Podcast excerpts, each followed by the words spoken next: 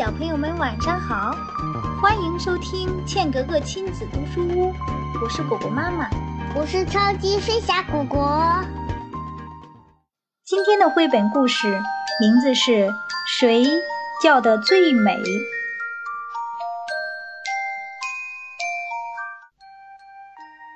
一天，鸟类公园里叽叽喳喳，热闹非凡。原来。鸟类们在争辩谁叫得最美。百灵鸟说：“不用比了，小学课本里都有，形容人嗓音好，就说婉转的像百灵一样。可见我叫的最美。”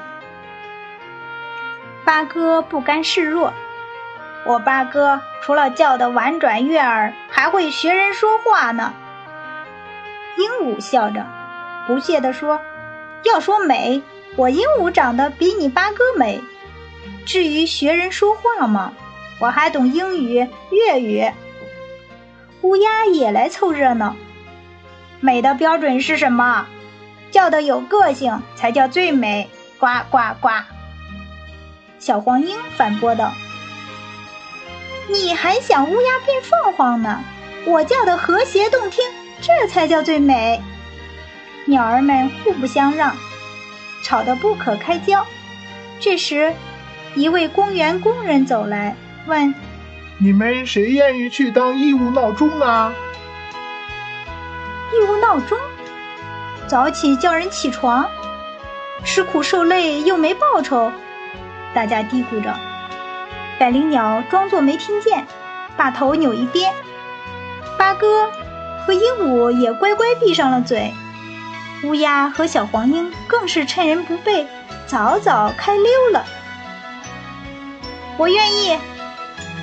一旁一直没开口的公鸡，积极举起了手。从那天起，每当破晓时，公园附近总会响起 嘹亮清脆的打鸣声。听，这叫声多美啊！早起的人们纷纷赞叹不已，大家觉得公鸡才是叫得最美的。公园的鸟类们惭愧地低下了头。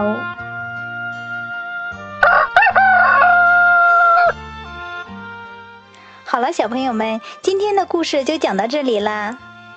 如果你喜欢我们的故事，请让爸爸妈妈在喜马拉雅 FM 搜索“茜格格亲子读书屋”。